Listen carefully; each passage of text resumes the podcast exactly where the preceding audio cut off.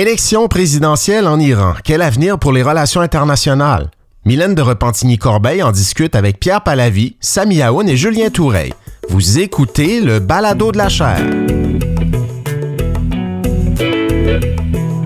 Bonjour tout le monde, je m'appelle Frédéric Gagnon, je suis titulaire de la chaire Raoul Dandurand en études stratégiques et diplomatiques de l'Université du Québec à Montréal et vous écoutez le balado de la chaire. C'est un balado qui vous permet d'entendre nos conférences si vous les avez ratées et des capsules d'analyse de l'actualité internationale, de l'actualité politique aux États-Unis et de la culture populaire américaine. Je vous souhaite une bonne écoute. Bonjour à toutes et à tous. Merci d'être présents et présentes pour cette table ronde intitulée Élection présidentielle en Iran, quel avenir pour les relations internationales. C'est aussi notre dernière conférence à l'Observatoire sur le Moyen-Orient et l'Afrique du Nord pour cette année, pour cette année universitaire. C'est donc avec un plaisir particulier que je vous accueille ce midi. Je m'appelle Mylène de Repentigny-Corbeil, je suis coordonnatrice de cet observatoire. Donc, euh, l'élection du prochain président iranien, le 18 juin, augure un changement de ton dans les relations régionales et internationales de la puissance perse. Après deux mandats, le président actuel, Hassan Rouhani, devra céder sa place. Sept candidats ont été autorisés à prendre part à l'élection, dont cinq ultra-conservateurs. Ebrahim Raisi, favori ultra-conservateur de cette, de cette élection, semble être en bonne voie pour l'emporter. Quelles conséquences peut avoir cette élection sur l'avenir des relations régionales et internationales? Les relations déjà tendues et conflictuelles entre l'Iran et les États-Unis pourraient-elles se dégrader? Quels sont les enjeux géopolitiques et stratégiques à surveiller? C'est pour répondre à ces questions et à bien d'autres que nous accueillons nos trois conférenciers d'aujourd'hui, que je vous présente à l'instant. Tout d'abord, Pierre Palavie, professeur titulaire au Collège des forces canadiennes de Toronto et spécialiste de la politique iranienne et du Moyen-Orient. Sami Aoun, directeur euh, de l'Observatoire sur le Moyen-Orient et l'Afrique du Nord et professeur à l'École de politique appliquée de l'Université de Sherbrooke. Et finalement, Julien Toureil, chercheur en résidence à l'Observatoire sur les États-Unis et spécialiste de la politique extérieure des États-Unis au Moyen-Orient. Donc, c'est nos trois, nos trois conférenciers qu'on accueille aujourd'hui. Donc voilà, sans plus tarder, je vais commencer mes questions avec nos trois conférenciers. Euh, bienvenue à vous trois. Merci d'être d'être là aujourd'hui. Tout d'abord, le 25 mai dernier, seulement sept candidats sur près de 600 ont été autorisés à prendre part à l'élection. Pourriez-vous nous expliquer très brièvement, je sais que c'est assez complexe, comment fonctionne le système électoral iranien et comment les candidats sont sélectionnés? Peut-être, Pierre, pourriez-vous commencer sur cette question-là? Oui, avec plaisir. Merci d'abord pour l'organisation de, cet événement euh, qui, arrive à point nommé. Hein. Les élections, c'est dans, dans moins de dix jours, donc euh, c'est vraiment le, bon moment pour l'avoir. Euh, je pense que c'est important d'abord pour tous ceux qui nous écoutent de planter le décor institutionnel pour voir comment, comment ça se passe. Il faut dire, et, ceux, ceux, qui écoutent doivent savoir que la Constitution de 1979 a fait de l'Iran une, créature bizarre, euh, puisque c'est finalement une république de droit divin, avec tout ce que ça peut avoir d'ironique et de, paradoxal. Hein. On a un système hybride et bipolaire euh, qui, euh, qui, a toutes les apparences, toutes les, aptitudes, enfin, toutes les, caractéristiques d'une république parlementaire. On a le Majles, qui est le, le, pouvoir législatif en Iran. On a, on a un président élu. Et en même temps, cette carapace simili-démocratique, elle, s'articule autour euh, d'un système théocratique d'institutions non élues qui euh, euh, constituent vraiment le vrai noyau, le vrai creuset du pouvoir. C'est eux qui ont le, pouvoir réel en Iran. à la tête de ce système, tout le, monde, tout le monde le connaît, tout le monde en a entendu parler. Il y a le guide suprême de la révolution islamique, l'ayatollah Ali Khamenei, qui, euh, qui, contrôle, euh, qui contrôle les institutions élues. Il contrôle euh, le président de la République, celui qui est élu maintenant, celui qui va être élu la semaine prochaine. Il contrôle le Majles, le Parlement et ses 290 députés. Il le fait à travers ses prérogatives constitutionnelles, mais il le fait aussi par l'intermédiaire de leviers de pouvoir d'institutions non élues, parmi lesquelles c'est celui qui compte le plus aujourd'hui, le, Conseil des gardiens de la Constitution, euh, six juristes, six religieux, auxquels on peut ajouter également l'Assemblée des experts, euh, le Conseil de discernement, le chef du pouvoir juridique, parmi le, qui est à, l'heure actuelle occupé par Ebrahim Raisi, on va en entendre parler au cours de notre conversation, et puis on pourrait rajouter le corps des gardiens de la révolution islamique. Alors, ces institutions non élues contrôlent et neutralisent le système électoral iranien. Le processus électoral est très filtré par le Conseil des gardiens de la Constitution. C'est eux qui déterminent les règles et c'est eux qui décident qui peut se présenter. Alors, qui peut se présenter? Pas tout le monde. Ne peuvent se présenter que les citoyens iraniens qui n'ont pas la double citoyenneté. Donc, moi, en tant que citoyen iranien, euh, si j'ai un passeport iranien, je ne peux pas me présenter parce que j'ai aussi euh, la citoyenneté canadienne. Non pas que je sois intéressé, mais ça m'exclut de facto. Euh, ne peuvent se porter candidat que les gens de confession chiite. Alors ça élimine tous les membres des autres communautés religieuses, les sunnites bien sûr, mais aussi les chrétiens, les juifs, les bahaïs, ne peuvent se présenter que les. alors ça, c'est la Constitution est précise, c'est l'article 115 que les hommes ayant une expérience dans la vie politique. Alors, chaque mot est important. Euh, c'est rajoles, ça veut dire des hommes euh, de euh, plus de 40 ans, de moins de 75 ans. Ce n'est pas dit de manière officielle, mais les femmes n'ont jamais été retenues, n'ont jamais été, on, on leur a jamais permis de se présenter aux élections présidentielles. Donc, de fait, euh, on peut retenir qu'on n'a pas vraiment euh, une élection, mais on a vraiment une sélection présidentielle, puisque c'est vraiment filtré par ces institutions-là. voilà, voilà essentiellement pour, pour planter le décor, pour contextualiser le, la mécanique du, processus électoral en Iran, qui est très particulier. Merci Pierre. Et peut-être une question pour enchérir euh, par rapport à ça. Il y a certains analystes qui évoquent un, pouvoir présidentiel davantage symbolique que réel.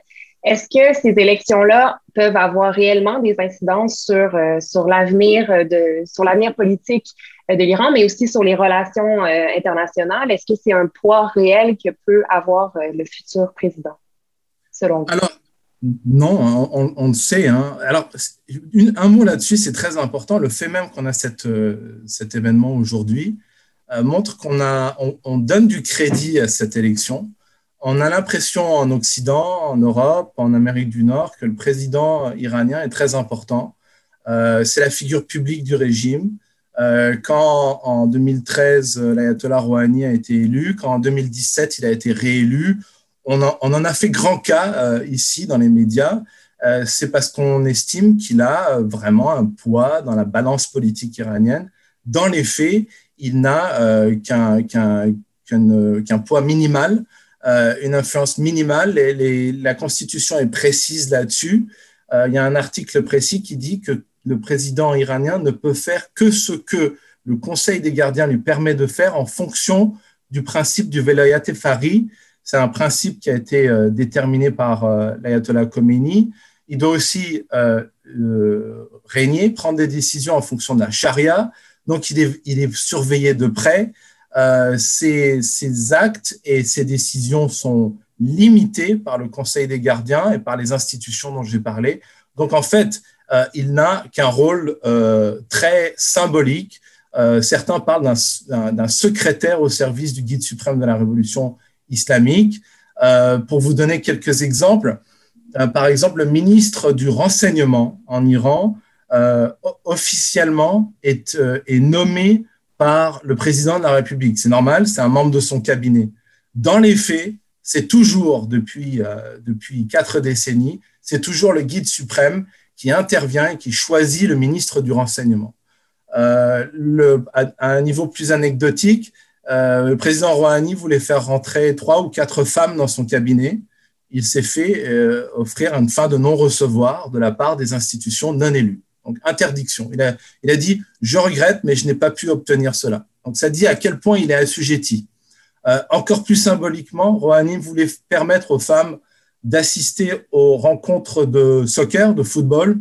Euh, là aussi, euh, il n'est pas parvenu à obtenir ne serait-ce que cet élément symbolique. Donc, c'est dire à quel point il est handicapé, limité et menotté par, par les institutions iraniennes. Euh, Un autre, un autre des enjeux de cette élection est le taux de participation. Euh, on a entendu dans les dernières semaines, euh, dans les derniers mois, des appels à déserter les urnes ou un manque d'enthousiasme de manière générale face aux potentiels résultats de ces élections-là. Comment expliquer ce manque d'enthousiasme-là, euh, cette, cette, ces appels-là au boycott des élections? Comment, euh, comment la société iranienne voit ces élections-là euh, qui, qui vont se produire dans quelques jours? Ah, je vais laisser mes collègues euh, s'exprimer là-dessus. Samy, Julien, avez-vous euh, des, des, euh, des, idées ou des, des, pistes de réflexion par rapport à ça? Comment expliquer cette, cette ce désintérêt-là? Oui, dans la continuité de l'analyse et de l'éclairage de Pierre Pahlavi sur ce point, on voit qu'il y a une certaine continuité, même je dirais, plus vers un régime de plus en plus théocratique, de plus en plus euh, qui prend une allure de ultra-conservatisme d'un point, mais aussi, on le voit aussi dans une direction de le rendre plus stalinien, c'est-à-dire plus avec euh, une emprise euh, plutôt des gens de la sécurité ou des autres composantes de l'ordre milicien. Et sur ce point, Ahmadinejad, qui a été quand même éliminé, de, de la compétition en général, de la concurrence, c'est ce qu'il disait. Vous êtes en train euh, de prendre tout le système, vous êtes en train d'étouffer le système en éliminant des voix dissidentes ou des voix critiques au système. Autre aussi appel qui dit que le vote, et lui, lui, il dit, je ne voterai pas. Euh, Faiza euh, Rafsanjani, la fille de, grand ayatollah Hashimi Rafsanjani, euh, elle-même aussi boycotte parce qu'elle dit que le jeu n'est pas si transparent et on va vers une orientation ou une direction, qui n'est pas satisfaisante pour le régime. Si je prends le neveu, le, le, le petit-fils plutôt, du fondateur de la révolution islamique, Hassan Khomeini, lui-même aussi a été disqualifié sans nécessairement on, nous donne des arguments. Donc, pour être bref sur ce point, la route est ouverte complètement pour Ibrahim Raisi, c'est-à-dire plus elle est ouverte pour la voie la plus ultra-conservatrice avec une poigne de fer et on l'appelle le juge de la potence. C'est un juge qui a vraiment euh, exécuté de nombre de milliers de personnes, comme on le prétend au moins. L'affaire maintenant, revenir au système lui-même, malgré ce que Pierre a très bien souligné, cette hybridité, mais cette hybridité le rend à titre comparatif avec les régimes euh, arabes avoisinants, surtout des pays concurrents comme l'Arabie saoudite, par exemple, ou les pays arabes du Golfe, et pratiquement le rend plus flexible, plus malléable de jouer ses cartes, comme Pierre a dit, euh, le sourire de Rouhani pour l'Occident, mais la main forte dans l'ordre milicien du Qasem Soleimani et maintenant son successeur Qaini. Alors voilà, le régime garde une certaine malléabilité, flexibilité, et en même temps, il a une résilience extraordinaire que malgré les sanctions euh, américaines particulièrement, on le voit quand même assez robuste malgré la détérioration du niveau de la vie, malgré beaucoup de revers euh, ici et là, mais on le voit quand même toujours résistant. Donc, pratiquement, euh, Khamenei, le régime, est plutôt confiant malgré la tourmente autour de lui ou à l'intérieur. Oui, et si je peux me permettre, Mylène, de, rebondir justement sur euh, le, propos de, de, Samy, parce que bon, il y a évidemment des, dynamiques internes qui expliquent l'évolution euh, du régime en Iran, mais euh, Samy faisait allusion. Il y a aussi en partie, et peut-être on pourrait débattre du degré d'intensité de, l'influence, le comportement qu'ont eu les, États-Unis, notamment euh, sous l'administration euh, de euh, Donald Trump, hein, qui a durci, comme vous le savez, la, prise de parole de, Washington à, l'égard de l'Iran, notamment de façon la plus spectaculaire en se retirant de, de l'accord de 2015 sur la question nucléaire, en, en, rendant ce, ce retrait effectif en, en, mai de 2018, ce qui a discrédité, hein, et Pierre et Samy, corrigez-moi, mais assez fortement, semble-t-il, euh, la, la, position de Rouhani, malgré euh, bon, la, la, la, position assez symbolique du, du président, euh, les modérés, euh, si on peut les, les, appeler ainsi, au sein du régime, se sont retrouvés un peu dans, l'embarras, puisque ce, cette décision de l'administration Trump a donné l'impression que en dépit d'une certaine ouverture sur le monde qui était prônée par euh, Rouhani et une approche euh, diplomatique d'un dialogue avec euh, les, États-Unis, ben, celui-ci celui ne, produisait pas de, résultats. Euh, au contraire, et donc les, plus radicaux ont pu euh, capitaliser sur finalement ce qui est une erreur de, l'administration de Trump, hein, qui a voulu mettre en place vis-à-vis de Téhéran une stratégie dite de, pression maximale, avec peut-être, euh, c'était pas explicite vraiment comme objectif énoncé, d'aboutir ou, d'arriver à un changement de régime. Alors, au, sein de l'administration de Donald Trump, euh, si lui n'a pas totalement utilisé le, le terme, euh, il y avait des gens qui étaient plus ou moins ouvertement favorable à un changement de régime. On peut penser au secrétaire d'État euh, Mike Pompeo qui a incarné la ligne dure. On a pu penser aussi au conseiller à la sécurité nationale, même s'il a été éphémère, euh, John Bolton, qui a été longtemps un partisan du, changement de régime, la ligne très dure hein, d'ailleurs euh, vis-à-vis de, de Téhéran. Mais au final, cette pression maximale, elle a eu comme effet manifestement de euh, renforcer le, le, régime et de donner euh, aux partisans d'une ligne dure un argument de poids comme on le retrouve à quelques jours de, de l'élection dans le, le, choix des, des, des, plus radicaux et euh, le, le, discrédit de, de Rouhani qui est, d'après les, les, sondages que j'ai vus, euh, plus impopulaire euh, qu'il ne l'a jamais été, quasiment depuis qu'il est arrivé au pouvoir en 2013. Donc, si l'objectif à long terme de, de Trump euh, était de favoriser un changement de régime, euh, ben force est de constater que ça ne sera peut-être pas euh, à l'occasion de cette élection présidentielle euh, que, que, Washington euh, se, se, retrouvera dans cette situation-là ou face à cette situation-là. Mm-hmm. Là, on touche à différents points importants. Je voudrais juste d'abord dire deux, trois mots sur, sur le taux de participation. il y a un appel au, au boycott en Iran parmi la diaspora iranienne, j'ai parlé à des, euh, à des Iraniens de Téhéran euh, qui m'a dit que vraiment le mot qui circule en ce moment, c'est que c'est des élections Rolobi. Rolobi, ça veut dire euh, une parodie d'élections. En fait, pour, pour, parler franchement, des élections bidons. les Iraniens n'y croient pas, ne croient pas dans ce système. Alors pourquoi ils y croient? Et, les, les, les, sondages prévoient la semaine prochaine un, un taux de participation qui serait entre 36 et 30% euh, C'est-à-dire que seulement un tiers des Iraniens iraient voter. Ça, ça, serait en, soi un affront au, régime iranien. Et beaucoup de gens parmi les dissidents euh, comptent là-dessus pour euh, précisément envoyer un message au guide suprême. Euh, ça, c'est à prendre en soi avec, avec un grain de sel.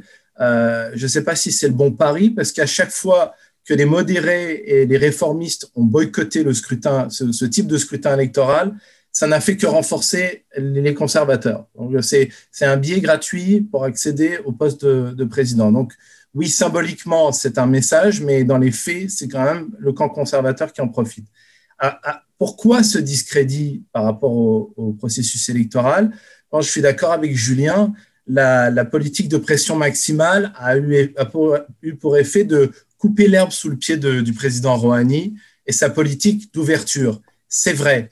Mais le président Rouhani était, était déjà euh, critiqué avant l'arrivée de, Trump au pouvoir. Euh, son bilan en termes économiques, en termes sociaux, ses promesses, il n'y en a pas beaucoup qu'il a tenu. Euh, il a été néanmoins réélu, mais il était déjà critiqué. Je pense qu'il y a beaucoup plus une désaffection des Iraniens vis-à-vis -vis du régime lui-même ils ne croient pas que ce, système électoral peut être un moyen d'exprimer leur, volonté. Il y, a donc vraiment une désillusion vis-à-vis -vis du système lui-même et pas seulement vis-à-vis -vis de Rouhani. Euh, et c'est donc un, un, une dynamique autant endogène que quelque chose qui est, euh, provoqué par l'attitude des États-Unis euh, on, peut avoir tendance à exagérer le rôle de Washington dans ce que les Iraniens font. Euh, ils sont, d'ailleurs, je voyais un, sondage, 57% des Iraniens sont contre les négociations sur le nucléaire avec l'administration Biden. Donc, Trump n'est plus dans le, dans le, dans le, dans le paysage. Euh, ça explique qu'il y a quand même une rigidification générale du système politique iranien qui est très intéressant. Alors, est-ce que, est-ce que le, l'espérance vie du régime a été renforcée par la, par la politique de pression maximale ou est-ce qu'on assiste à une sclérose du système iranien? Parce que cette rigidification, ce, ce, repli sur soi, on peut même parler d'une bunkérisation du régime, ça, ça augure pas d'un régime en très bonne santé. Donc il est en, affaiblissement aussi. Et puis on va en parler, les, Iraniens dans la rue ne sont pas contents, vraiment pas contents. Mm-hmm. Est-ce que ce désintérêt, ce désintérêt-là, excusez-moi, est-ce que ce désintérêt-là a été euh, euh, est plus important après le, la, la non-autorisation de plus de, de plus de 500, 580 euh, candidats. Samy, vous en parliez de plusieurs candidats qui n'ont pas été autorisés à se, à se présenter à des candidats officiels. Est-ce que ce, ce, ce phénomène-là a aussi renforcé ce désintérêt-là et ce, ce non-espoir-là envers le, envers le régime iranien, selon vous? Oui, oui, Rapidement, ça de, de, un, de un, pour Pierre, euh, pour compléter, qu'ils ne soient pas inquiets. Les chiffres officiels vont certainement déclarer que la participation a été autour de 70%. Alors, il ne faut pas s'inquiéter, euh, qu'ils ont toujours leurs moyens de sortir un lapin de leur manche sur ce point. Deuxième point, euh, avant de te répondre, permettez pour Julien. Oui, peut-être la stratégie américaine est un peu perplexe mais aussi il y a une forte tendance dans l'establishment américain de ne pas provoquer la chute du régime iranien parce qu'ils craignent encore un désordre à l'intérieur de l'Iran et un débordement de ce désordre dans leur voisinage. Ce qui les intéresse, que la Chine ne soit pas la maîtresse du jeu iranien. C'est ce que les Américains s'intéressent. Maintenant, leurs intentions sur le changement de régime ou non, c'est toujours débattu au sein, si vous voulez, des grands décideurs, qu'ils soient au niveau du Pentagone ou, ou ailleurs. Je reviens euh, à vous euh, pour euh, les éliminations. Quand le régime élimine Ali Larijani, c'est-à-dire vous éliminez un conservateur, mais un conservateur pratiquement qui avait un sens de, de la pratique, de pragmatisme, qui a fait d'ailleurs un très bon bilan avant. Alors, quand vous l'éliminez et vous laissez Ibrahim Raisi, c'est comme si votre choix était pour vraiment un dogmatique et un ultra-conservateur. Et parce que le jeu, et Pierre déjà l'a mentionné dans ses publications, que Ibrahim Raisi pourrait être le nouveau guide. Parce que si jamais il va prendre premier mandat 4 ans, l'autre mandat, deuxième mandat, comme c'est habituel à peu près, sauf euh, imprévu, 8 ans, alors Khamenei toucherait les 90 ans. C'est en ce sens que Brahim Raisi est bien positionné pour être un guide suprême, sauf des surprises ou des imprévus dans le cours. Mais vous avez raison, le fait d'éliminer, de disqualifier euh, sans nécessairement euh, avoir un bon argumentaire, parce que tout se fait à huis clos. Oh, personne n'a le droit de voir quels sont les argumentaires et les contre-argumentaires pour la disqualification ou la qualification. Mais par exemple, il y a un qui est dans la course, mais ses chances sont minimes. C'est Hamti. Hamti qui était un grand banquier, en tout cas, et qui vient de déclarer le matin que si jamais il est élu, il va rencontrer le président Biden. Alors, mais ça, ça va pas peut-être le favoriser plus, euh, au moins il est déjà presque en minorité euh, au niveau des chiffres. Alors oui, Hemati, juste pour les auditeurs, c'est euh, l'ancien euh, président de la Banque centrale iranienne, la Banque, banque Emeli. et, là, les, sondages lui donnent 3%. Donc, ça ne lui coûte pas grand-chose de déclarer ce matin que s'il est élu, c'est un, grand si, il est prêt à discuter avec, Biden. entre parenthèses, ça risque de lui attirer beaucoup d'ennuis parce que lors du, précédent débat télévisé, euh, encore une fois, cette, cette, parodie de système démocratique, hein, ils ont, un, ils ont un, débat télévisé comme nous en avons au Canada, comme il peut y en avoir dans les démocraties libérales. Durant ce débat-là, les, cinq candidats conservateurs lui ont promis la prison. pour haute trahison. Donc, je pense que Emati ne fait qu'aggraver son cas en, disant qu'il va, il est, il, est, volontaire pour négocier avec, avec Biden. Mais un point très important que Sami a souligné, l'élimination de Ali Larijani est très symptomatique de, cette rigidification du régime, régime iranien. Il faut rappeler quand même que ce n'est pas un réformateur. On dit maintenant dans la presse occidentale un conservateur modéré, donc on n'est pas un oxymore près. Euh, c'est tout de même un homme du sérail. Euh, c'est quelqu'un qui a été proche du guide suprême depuis des, décennies. Euh, et qui a été euh, président de l'Assemblée consultative. C'est donc vraiment un, homme de l'intérieur du système. Quelle a été sa faute? C'est que pendant euh, la campagne électorale, il a dit qu'il voulait réformer l'économie, donc ouvrir l'économie, et qu'il était prêt à renouer le dialogue avec Washington. Et tout le monde est d'accord pour dire que c'est ça qui l'a disqualifié. C'est un message envoyé par le régime pour dire il n'y aura pas négociation, ou en tout cas pas négociation selon des termes euh, modéré, selon une approche modérée. Donc c'est très, très symbolique. Euh, juste un dernier mot, son frère Ali Larijani, un autre homme du système, Sader euh, Larijani, qui est membre du Conseil des gardiens, donc lui aussi au cœur du pouvoir, était scandalisé. Il a dit que c'était une décision inique et indéfendable. C'est dire que vraiment le régime est en train de se replier sur lui-même, que les gens qui étaient radicaux hier apparaissent comme des mous aujourd'hui. Alors, on peut interpréter, analyser ça, mais c'est dire qu'on vraiment, il y a un repli, il y a un, dernier carré qui est en train de, se former autour du guide. Est-ce que ça présage d'une fragilisation du régime? Je ne sais pas, j'irai pas jusque-là. Justement, avec les relations avec les États-Unis, est-ce que dans, le, dans leur campagne, est-ce que les candidats euh, sont mieux placés vis-à-vis du pouvoir de ne pas en parler du tout, de se positionner euh, d'une certaine manière? Quand vous, quand, quand vous dites ah, il en a parlé, donc c'est ça qui l'a discrédité. Est-ce que les candidats l'abordent, cette question-là des relations avec les États-Unis, ou préfèrent, euh, en préfère avec, est-ce qu'ils l'abordent avec une, une vision particulière qui correspond à celle, à celle du pouvoir, ou préfèrent ne pas en parler du tout pour euh, pour pas attiser justement cette, cette frustration-là ou ce désaccord-là au sein de la population? Est-ce qu'on en parle des États-Unis? Je ne sais pas si quelqu'un d'autre veut y aller, mais on, a, j'ai des déclarations précises de Raïssi là-dessus, par exemple. Ah, vas-y alors. Oui. Merci Julien. Euh, bah, a été clair là-dessus. Hein. Il, a, il a repris une déclaration du guide suprême euh, dans laquelle le guide suprême, l'ayatollah Ali Khamenei, disait il ne faut pas perdre une seule seconde à essayer de faire lever les sanctions américaines. Euh, et euh, il a déclaré, alors en son propre nom, il a dit, je cite, Au lieu de négocier avec l'ennemi, c'est-à-dire les États-Unis et leurs domestiques, nous devons résoudre les problèmes économiques du pays en gérant correctement les capacités humaines et naturelles du pays, indépendamment de la dite communauté internationale.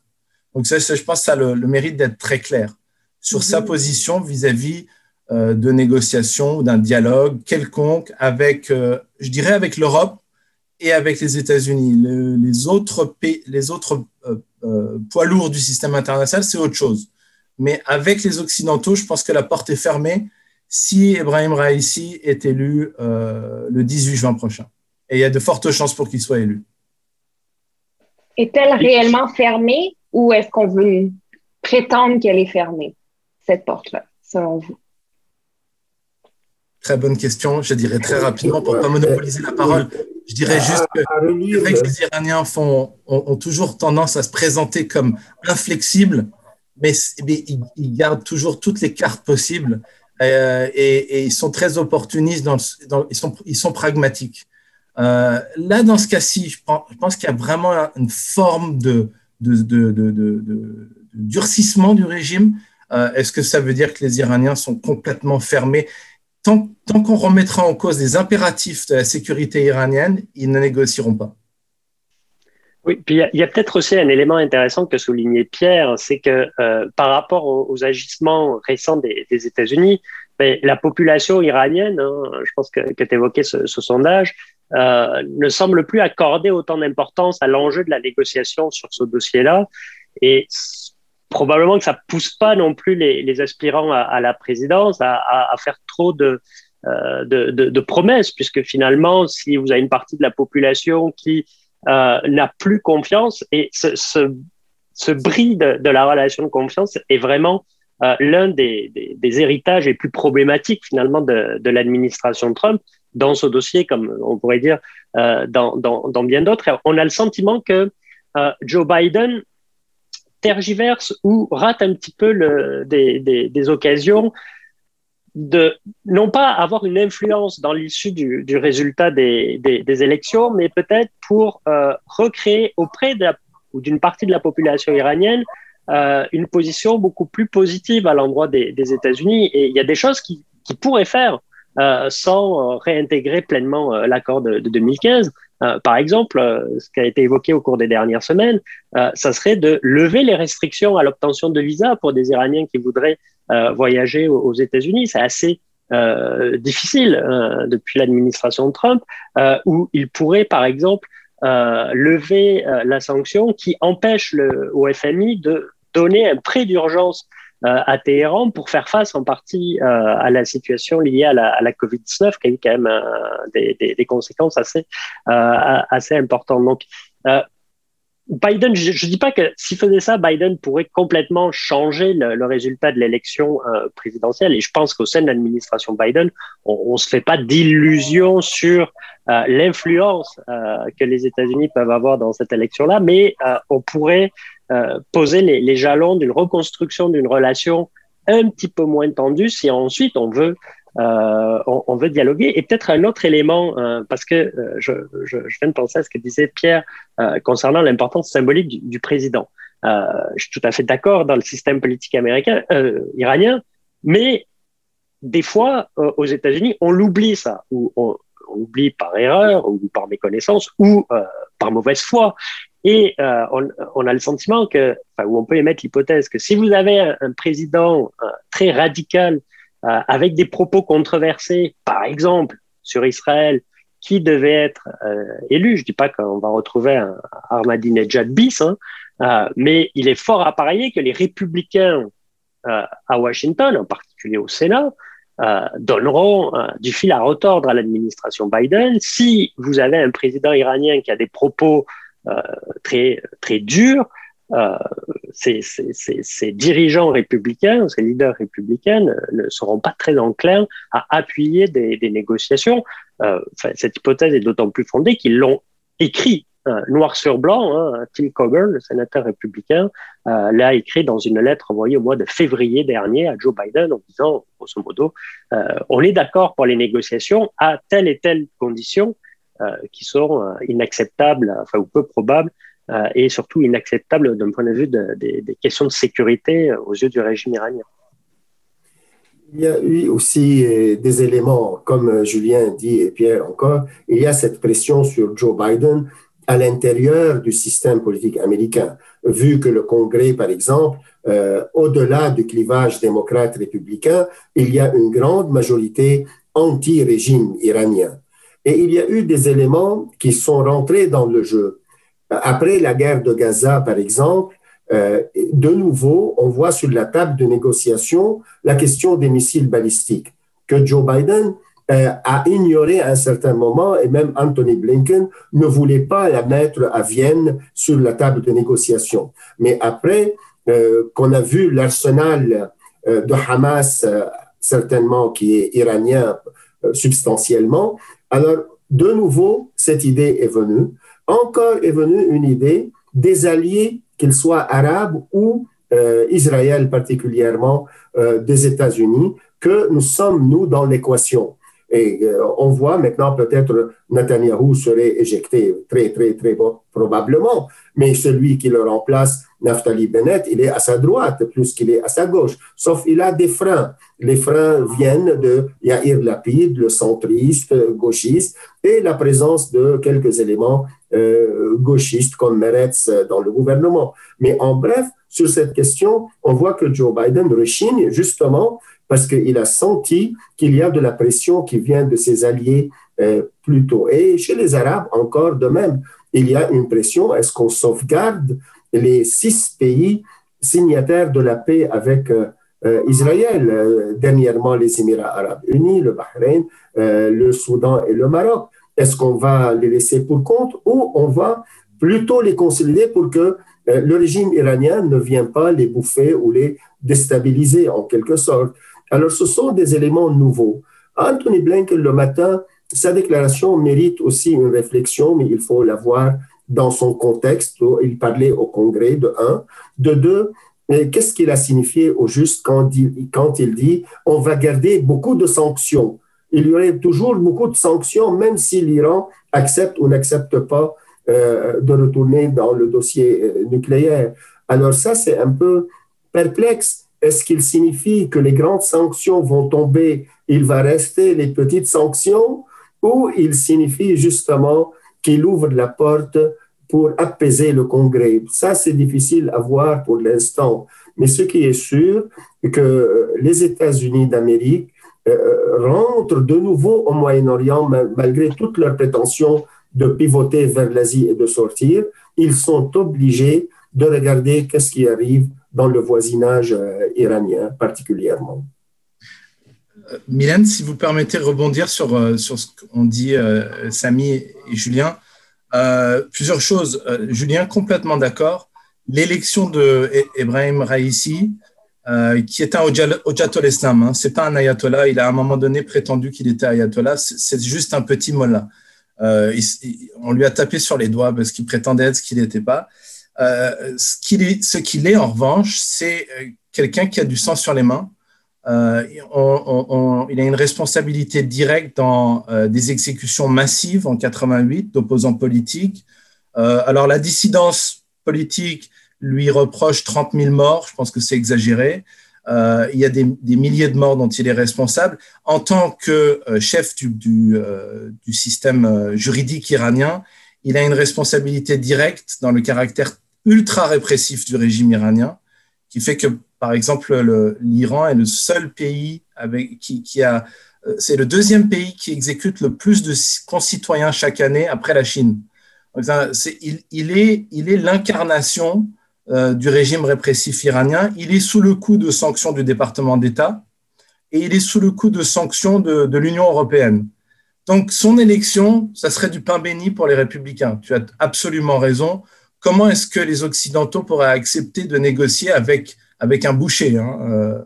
Euh, certains l'accusent d'être un Fouquetinville euh, euh, iranien, c'est-à-dire un procureur de la République qui exécute à la machine.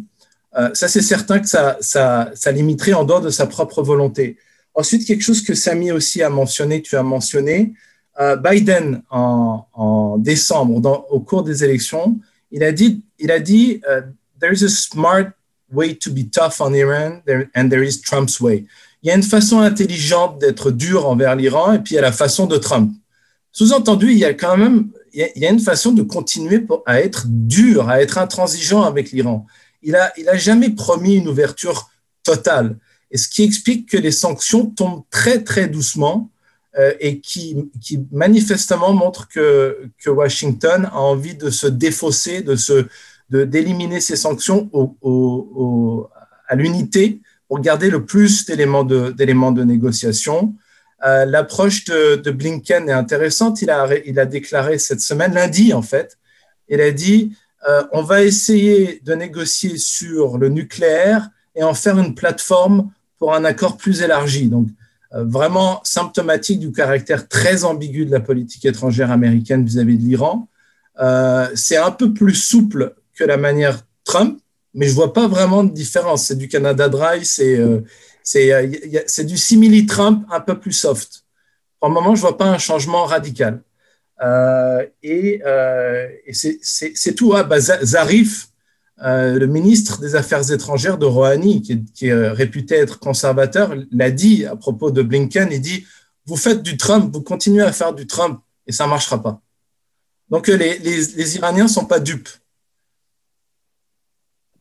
Euh, justement, revenons sur euh, Ibrahim Raisi, euh, peut-être voir comment il se distingue des autres candidats qui sont qui sont qui sont présents actuellement dans la course et comment il se distingue aussi peut-être de Rouhani au niveau de la politique extérieure, au niveau des relations régionales.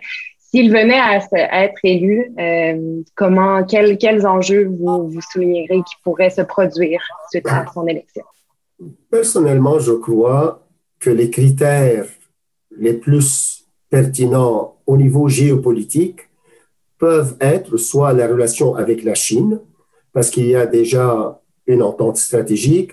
Pour l'instant, elle n'est pas montrée, c'est évident, mais une fois on peut dresser les sanctions, euh, américaines particulièrement, à ce moment, le régime iranien va avoir vraiment dans sa profondeur chinoise de quoi euh, booster son économie, renforcer son économie.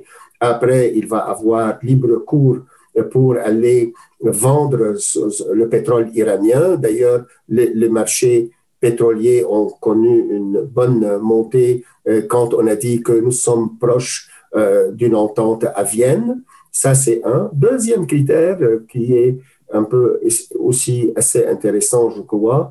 Comment l'Iran, qui a prétendu, et à juste raison à mon sens, qu'elle domine à peu près la décision dans quatre capitales arabes, Sanaa au Yémen, Bagdad en Irak, Damas, Syrie, Beyrouth, Liban, comment cet empire iranien, cette exportation de la révolution va se faire après?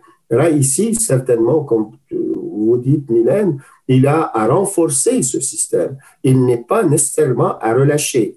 De un, parce qu'il n'a pas le vouloir. De deux, parce que déjà, il y a un enracinement iranien au niveau démographique, culturel, économique dans ces régions. Si on prend l'exemple de Hezbollah, il est non pas un mini-État, n'est pas un État euh, parallèle, il est l'État maintenant au, Liban. Alors, et quand les, Iraniens vont négocier euh, sur la tête de Hezbollah, ils vont dire non, euh, ce sont des alliés, mais ce sont des Libanais. Alors, allez négocier avec eux. Et ils ont raison en ce sens. C'est un bon argument pour les Iraniens. Mais même scénario au Yémen. Quand vous dites les Houthis, les sont nos alliés, sont une milice qu'on est en train de financer, mais c'est vrai mais les Houthis sont des Yéménites. Alors, régler l'affaire avec les Yéménites, non pas avec nous. Alors, il y a, euh, en ce sens, peut-être le lieu où on peut négocier un certain, je vous dirais, euh, apaisement, c'est en Syrie. À, ce moment, on va permettre à Bachar al-Assad, le président de la Syrie, de s'ouvrir vers les Arabes ou que les Arabes s'ouvrent à lui. En ce sens, les Iraniens vont comprendre, avec Raïssi, si jamais il est le président, qu'on a besoin de l'argent de ces pays arabes pour reconstruire la Syrie et reconstruire sous le régime Assad. Et il est notre allié préféré pour l'instant. Alors ça, c'est une possibilité d'ouverture. La question irakienne, elle est un peu plus, je dirais, serrée, parce qu'il y a un problème dans la maison chiite, si je m'exprime pareil. Il y a une majorité chiite et elle est divisée. Une petite minorité, pas nécessairement dominante, elle est vraiment anti-régime iranien. Et euh, d'ailleurs, dans les manifestations, euh, les slogans étaient clairs. Iran barra barra, l'Iran dehors dehors.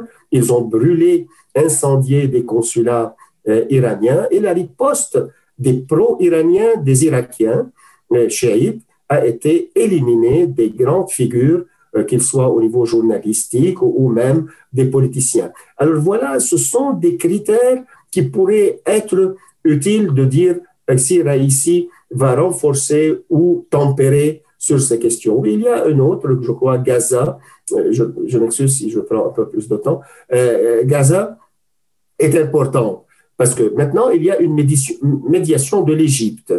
Et on ne sait pas au juste où elle va aboutir. Mais est-ce que les Iraniens euh, vont espérer retourner à Gaza comme euh, hier et avant-hier pour alimenter l'arsenal? Est-ce que les Israéliens vont accepter encore une fois euh, C'est une condition pour la reconstruction de Gaza?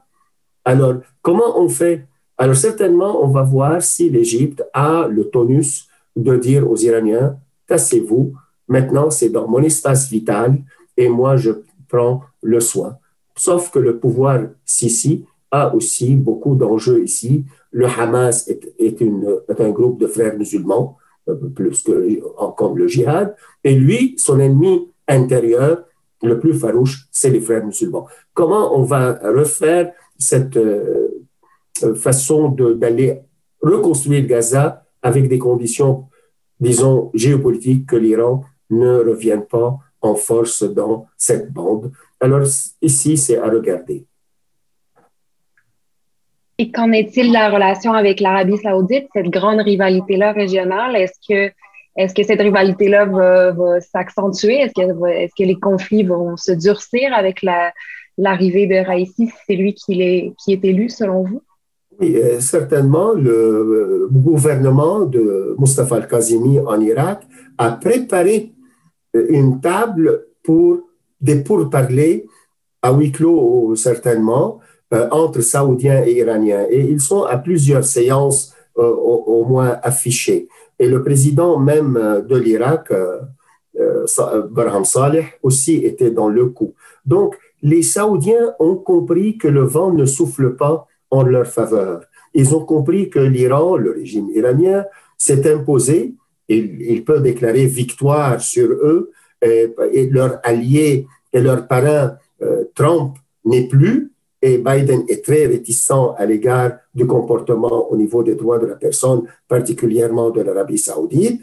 Alors, les Saoudiens ont saisi que peut-être le vent n'est pas en leur faveur, alors ils montent patte blanche euh, avec les Iraniens sans beaucoup espérer, sans beaucoup espérer. Peut-être ils le font dans un temps où ils le croient un peu en leur faveur, mais pour sûr, les Saoudiens sont vraiment échaudés par euh, la guerre au Yémen, les, un groupe de Houthis les a humiliés, si vous permettez un peu l'expression. Alors, ils veulent rebâtir à l'intérieur de leur pays avec des ambitions réformatrices de MBS, Mohammed Ben Salman, le prince héritier, que les Américains le boycottent. Jamais il a reçu un appel de M. Biden, par exemple. Vous remercie d'avoir écouté ce balado de la chaire. Si vous voulez nous poser vos questions, vous pouvez le faire sur les médias sociaux de la chaire Raoul Dandurand, sur Facebook, Twitter et Instagram, en utilisant le mot-clic balado de la chaire. Je vous invite également à consulter notre site Internet si vous voulez rester à l'affût de nos activités au www.dandurand.ucam.ca.